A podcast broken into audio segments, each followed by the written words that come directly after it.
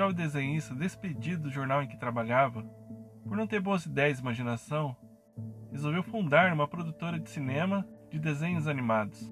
Seu desenho foi bem aceito, porém sua criação roubada por não colocar sua assinatura no desenho. Uma mãe solteira desempregada decide escrever um livro infantil de fantasia para ajudá-la a superar a depressão e a passar o tempo. Seu livro foi recusado por oito editores diferentes antes de ser publicado, sete anos depois de ser escrito. Vendedor frustrado, após tentar diferentes negócios como vendedor de copo, pianista, músico e até DJ em uma rádio. Vê uma oportunidade de ajudar um restaurante fast food a expandir seus negócios após fazer sua melhor venda de máquinas de milkshake. Essas são histórias de grandes fracassos de grandes empreendedores de sucesso.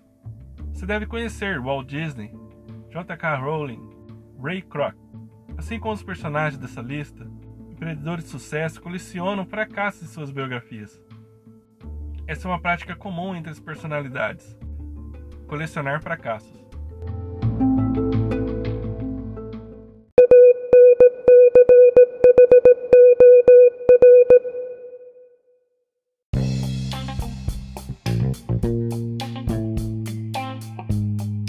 Nesse episódio vamos falar de fracasso e por que você deve começar a acumular os seus. Eu sou o Carlos Renato e seja bem-vindo ao podcast Design de Negócios, onde falamos de ideias e negócios inovadores.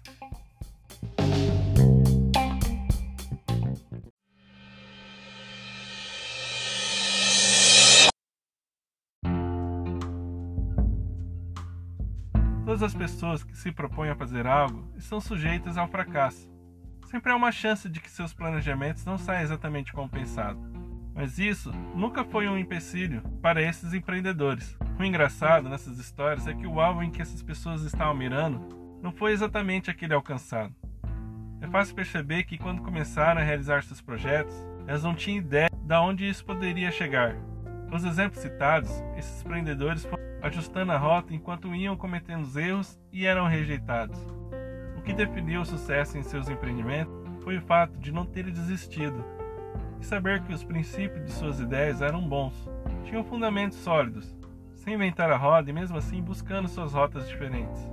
Encontraram finalmente seus modelos de negócio e seu lugar no mercado.